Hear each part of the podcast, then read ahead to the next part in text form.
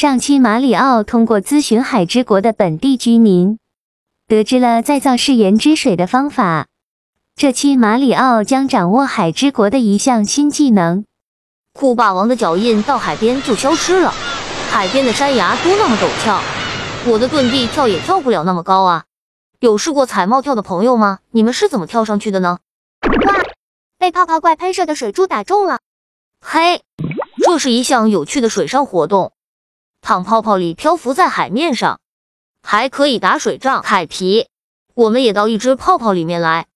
哇，泡泡怪可以利用水柱往下喷的反作用力，将泡泡升起来，还可以往后喷水柱，这样泡泡就可以向前冲了。如果我的物理知识没学好，估计我就不会懂得反作用力的原理了。马里奥，你变身泡泡怪之后。样子好丑啊！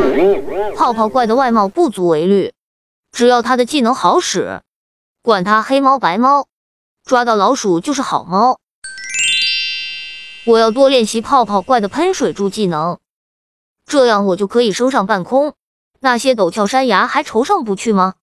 还有一招，朝四面八方发射水柱散弹。马里奥很快便掌握了泡泡怪的新技能。这些新技能在马里奥日后打 Big Boss 的战斗中发挥了非常重要的作用。亲爱的朋友们，当你在玩游戏过程中获得一项新技能后，你是立马就前往下一关，还是反复练习，等技能熟练了才闯关呢？